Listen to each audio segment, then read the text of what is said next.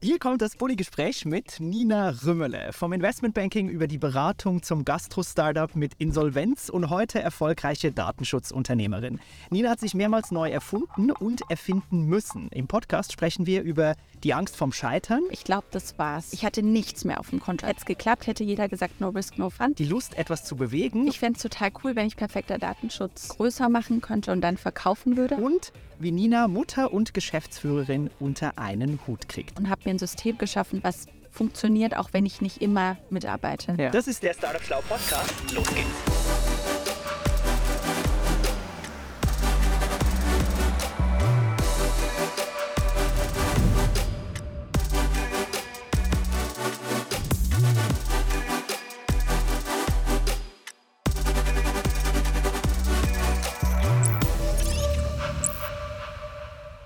Ja, freut mich. Danke für die Intro. Hast du dir jetzt richtig Fragen überlegt? Äh, ich habe mir Fragen überlegt, aber die sind alle dumm. Deswegen okay. werde ich einfach gucken, was im Gespräch entsteht. Servus, liebe Nina. Erzähl mal, wie bist du eigentlich Unternehmerin geworden? Es äh, ist schon relativ lange her. Also 2013 entstand so ein bisschen die Idee.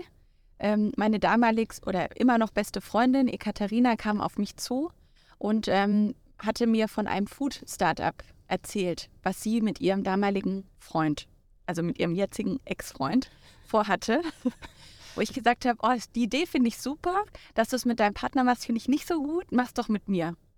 Ähm, und dann haben wir ein Jahr lang an der Idee entwickelt, während wir in unseren Vollzeitjobs waren, was nicht so einfach war. Und haben irgendwann 2014 gekündigt und haben uns dann voll auf unser damaliges Food-Startup What the Food konzentriert.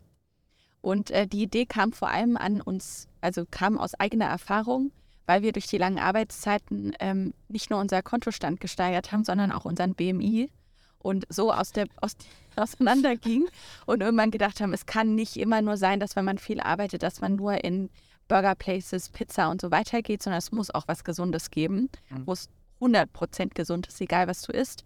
Und so entstand dann die Idee für What the Food. Mega cool. Und erinnerst du dich so an den Moment, wo das Gefühl aufkam, hey, das machen wir jetzt wirklich und es ist nicht nur eine lustige Idee, weil es da schon ein Riesenschritt aus einem festen Corporate-Setting mit sechsstelligem Jahresgehalt, pipapo, zu sagen, nee, das machen wir jetzt wirklich. Was, was war so dieser Moment, wo ihr gefühlt habt, hey, das machen wir jetzt wirklich, it's serious? Also ich habe es vor allem dann gespürt, als ich gemerkt habe, dass obwohl ich 80, 90 Stunden gearbeitet habe pro Woche, dass ich abends mich trotzdem noch dran gesetzt habe und gemerkt habe, okay, ich habe da wirklich eine Leidenschaft für. Mhm. So, äh, trotzdem ich müde bin, will ich dafür weiter recherchieren und das ganze, die Idee weiter voranbringen.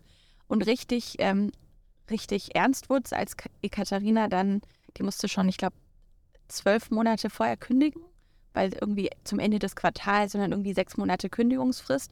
Als sie dann ihre Kündigung eingereicht hat, was ein halbes Jahr vor meiner war, dann wurde es ernst. Weil dann wusste ich, okay, jetzt muss ich mitziehen. Ich es gibt auch kein Zurück mehr. Nee. Und dann habt ihr losgelegt. Wie, wie war das so am Anfang? Ich bin von Zürich nach Frankfurt gezogen. Da war es ein bisschen holprig, weil ich vom Zürcher Hauptbahnhof, ich meine, du kennst ja die Schweiz, bin ich dann nach Frankfurt zum Hauptbahnhof, nachts, Freitagabend irgendwie um 22 Uhr gereist und habe gedacht, Gottes Willen, war das ein Fehler? Was habe ich getan? Vom schön behüteten Zürich ins, naja, nicht so schöne Bahnhofsviertel und habe dann erstmal eine Weile bei Ekaterina gewohnt, bis ich in meine eigene Wohnung durfte.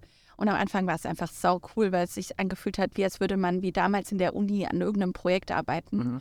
Äh, der Laden war noch nicht offen. Wir haben ein Jahr das Ganze vorbereitet ähm, und haben dann aber relativ schnell unsere To-Dos ausgearbeitet und, und haben dann losgelegt. Also haben die Zeit echt genutzt, weil ab da lief die Uhr. Ja. Man hat ja nur so viel, was man zur Seite sparen kann. Wie habt ihr euch da aufgeteilt? Wer hat welche Aufgaben übernommen? Am Anfang ehrlich gesagt gar nicht. Das war vielleicht nicht so clever. Wir haben nicht Kenn so. Ja, wir haben nicht so genau. Erstmal wussten wir auch noch nicht, in, in was wir richtig gut sind. Ja. Davor waren wir beide in so wirklich vorgegebenen Jobs. Ähm, und äh, wir wussten nicht, dass meine Stärke eher das strategische Vogelperspektive denken ist und Ekaterinas Stärke die Exekutive, also dass sie wirklich richtig schnell Sachen abarbeiten kann. Da haben wir uns erst gefunden, deswegen haben wir am Anfang alles gemeinsam gemacht, mhm. alles gemeinsam durchgesprochen.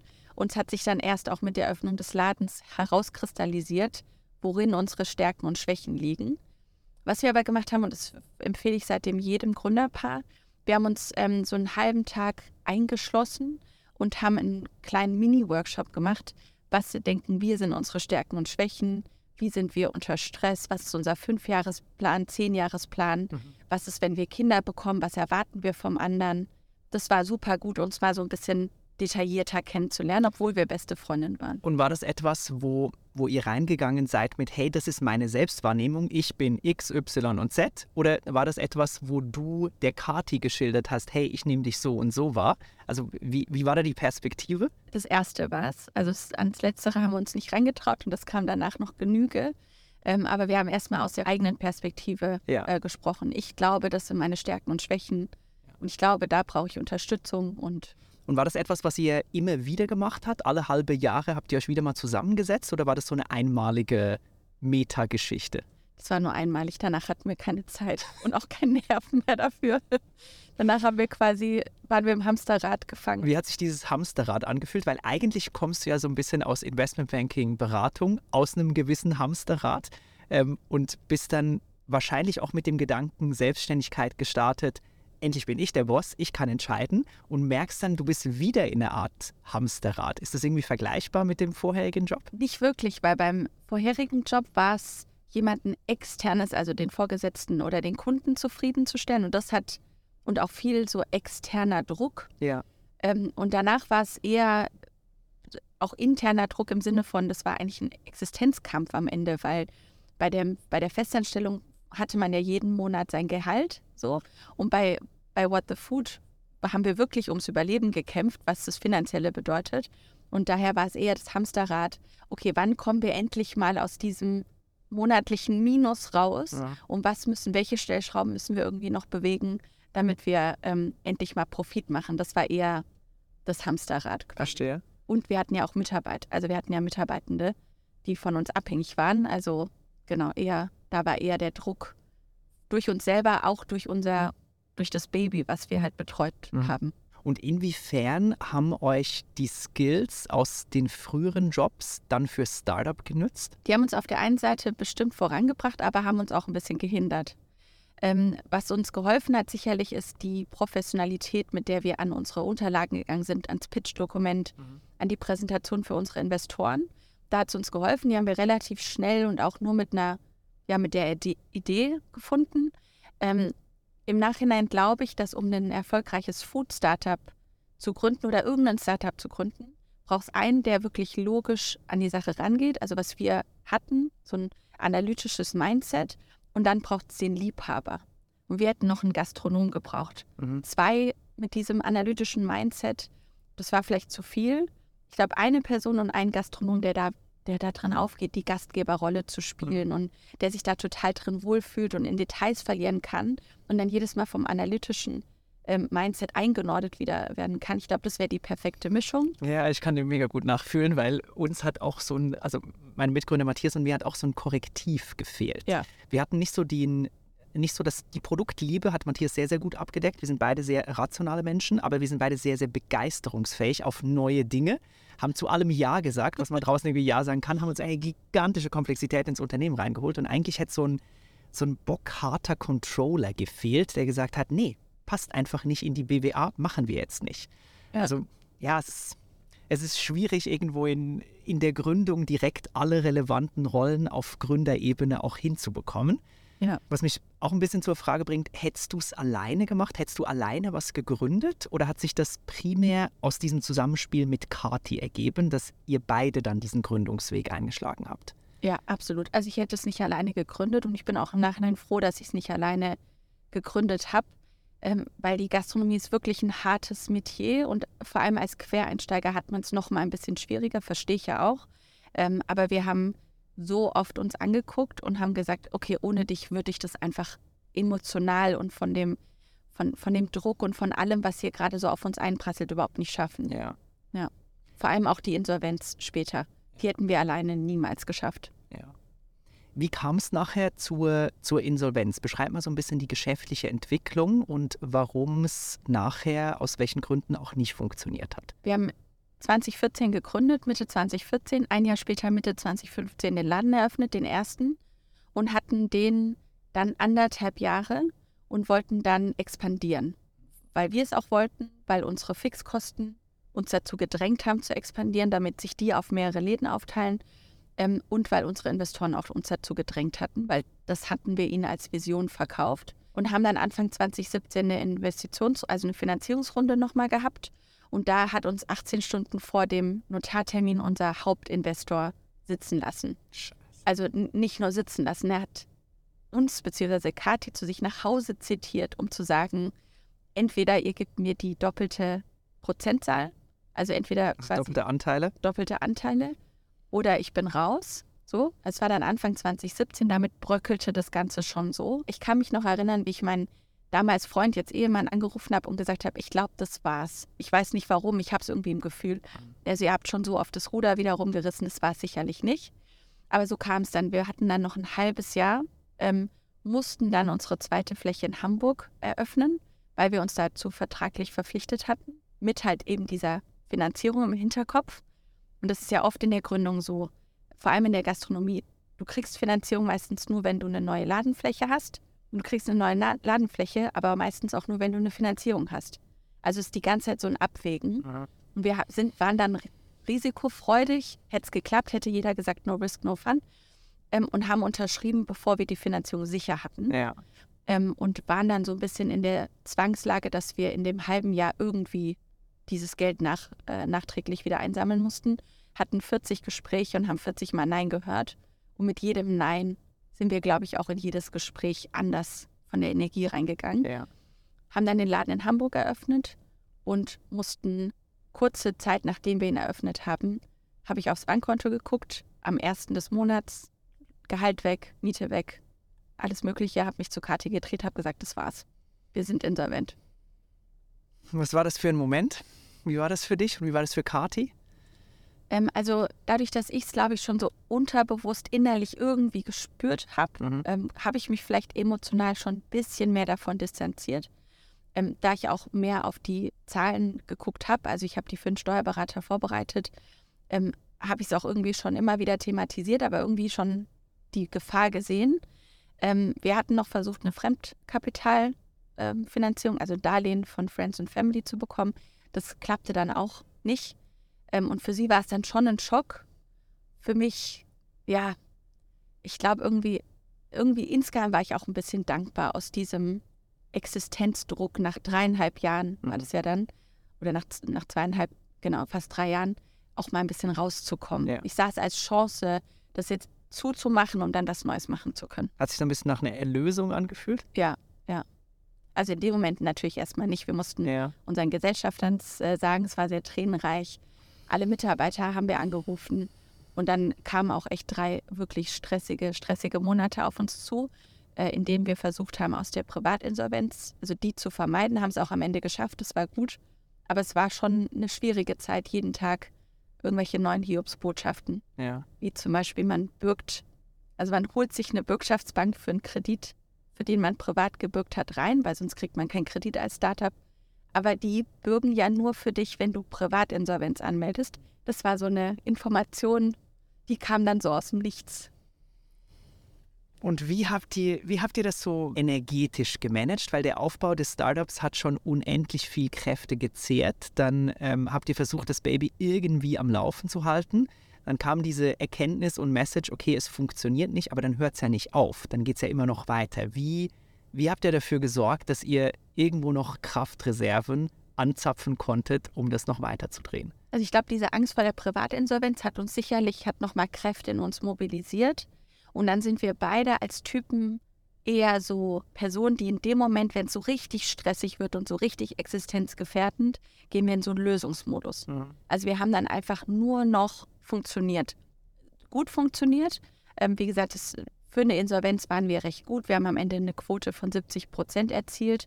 Also sprich für alle, für alle Schulden, die wir hatten, haben wir noch geschafft, 70 Prozent Einnahmen zu bekommen und dann konnten wir quasi alle Gläubiger mit zu 70 Prozent bedienen. bedienen. Ja. Was in der Gastronomie reden wir eher ja. von 5 Prozent, ja. 2 bis 5 Prozent. Mega krass. So, also wir haben das noch ganz gut hingekriegt, waren dann in diesem Lösungsmodus, haben uns ein bisschen abgewechselt in unserem Wir können nicht mehr und haben uns jedes Mal wieder quasi gegenseitig motiviert. Deswegen hat es sehr geholfen, zusammen da in diesem Boot äh, zu sitzen.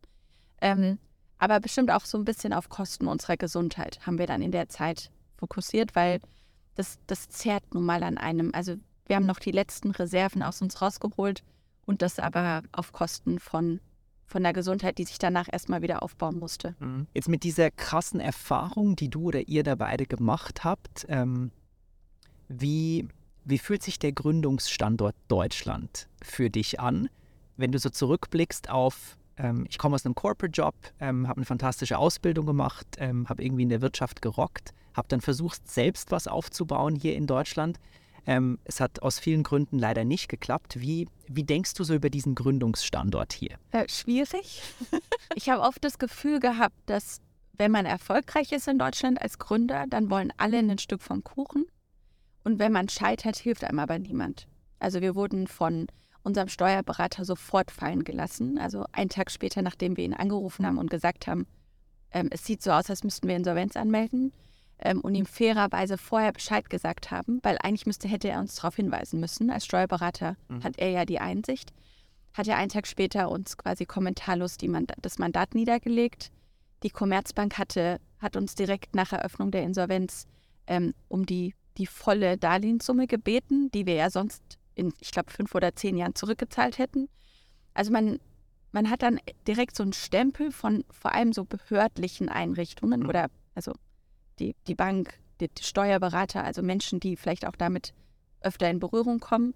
Er hat dann direkt so einen Stempel und, und dann wird es erstmal schwierig. Da muss man erstmal beweisen, ich will hier auch noch das Beste für euch rausholen. Helft mir dabei, da haben wir ziemlich gekämpft. Und wenn man dann aber erfolgreich ist, dann zahlt man direkt ordentliche Steuern ähm, auf den Erfolg und hat da vorher auch schon sehr viele Steuern gezahlt. Also mhm. Also wie gesagt, dann wollen alle direkt partizipieren. Deswegen finde ich es manchmal ein bisschen schwierig. Also diese Schuldfrage, die in Deutschland ja oft ein Thema ist. Mhm.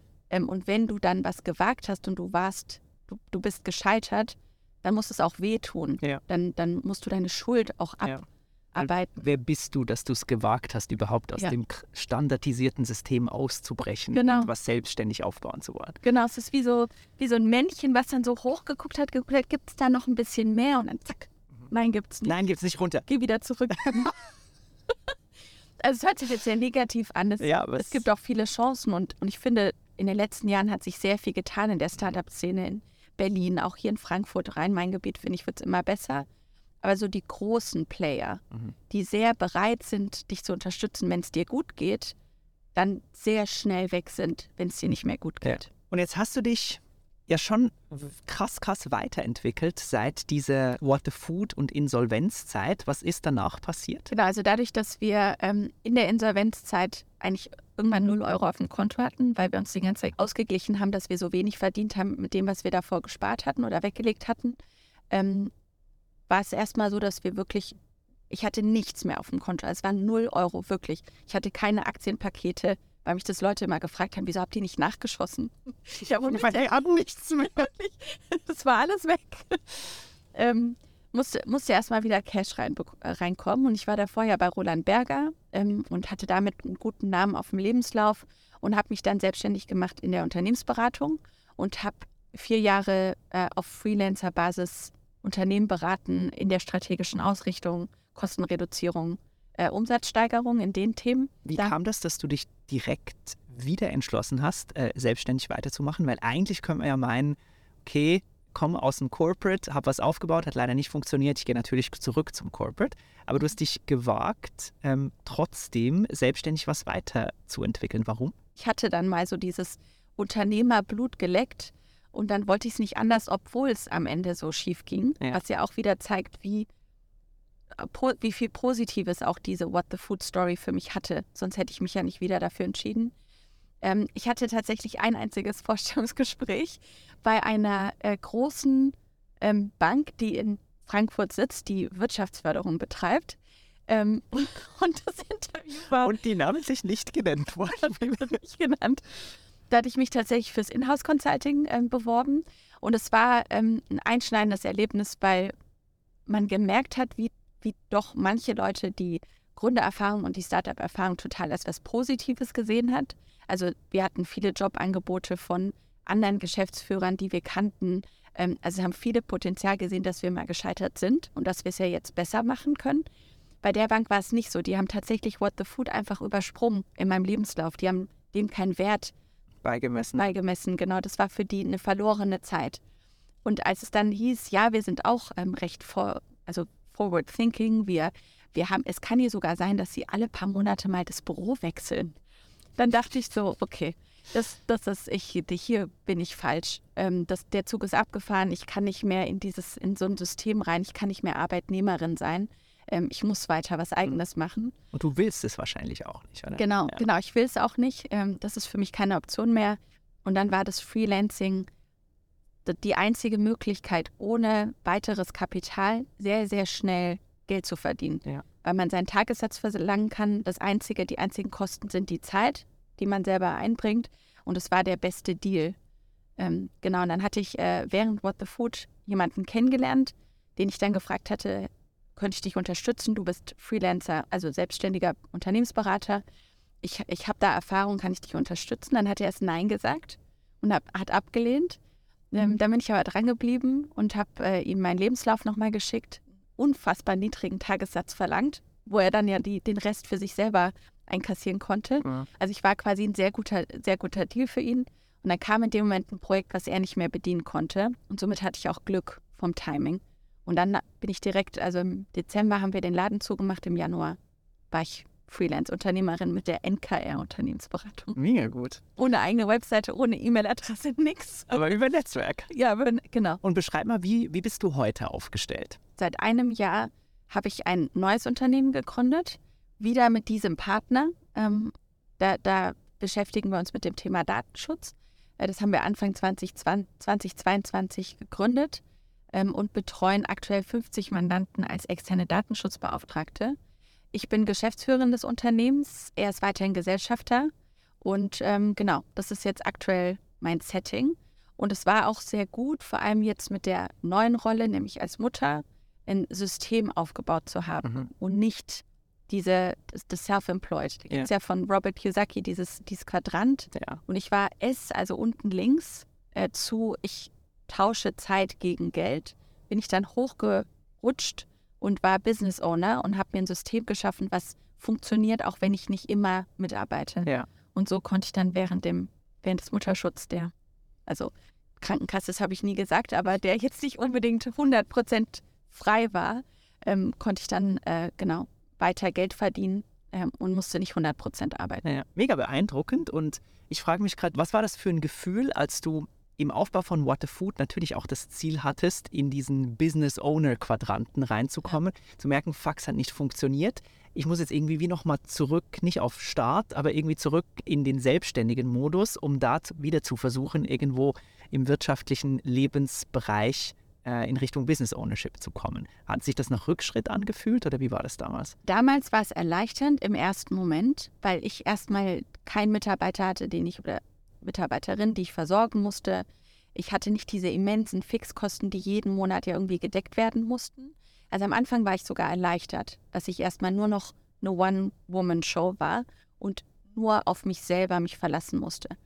Ähm, und das hatte sich dann aber mit der Zeit geändert und irgendwann habe ich gemerkt, nee, ich möchte schon wirklich Unternehmerin sein und nicht selbstständig oder Freelancerin, was auch Vorteile hat. Es war einfach nur für mich persönlich äh, habe ich gemerkt, ich will wieder Business Owner werden, aber ich brauchte wie die Zeit, mhm. um meine Batterien aufzuladen. Ja, ja, und ähm, ich glaube, ich wäre auch keine gute Gründerin gewesen. Ich glaube, dafür hätte ich nicht die Energie gehabt.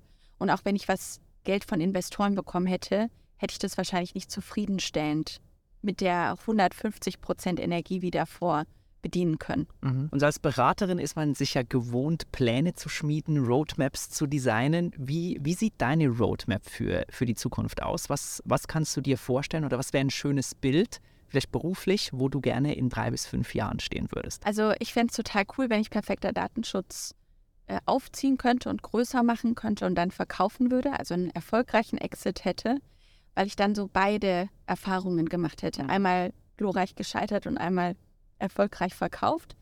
Ähm, das finde ich super gut und ich finde, so eine, eine Speaker-Tätigkeit würde mir auch sehr gefallen.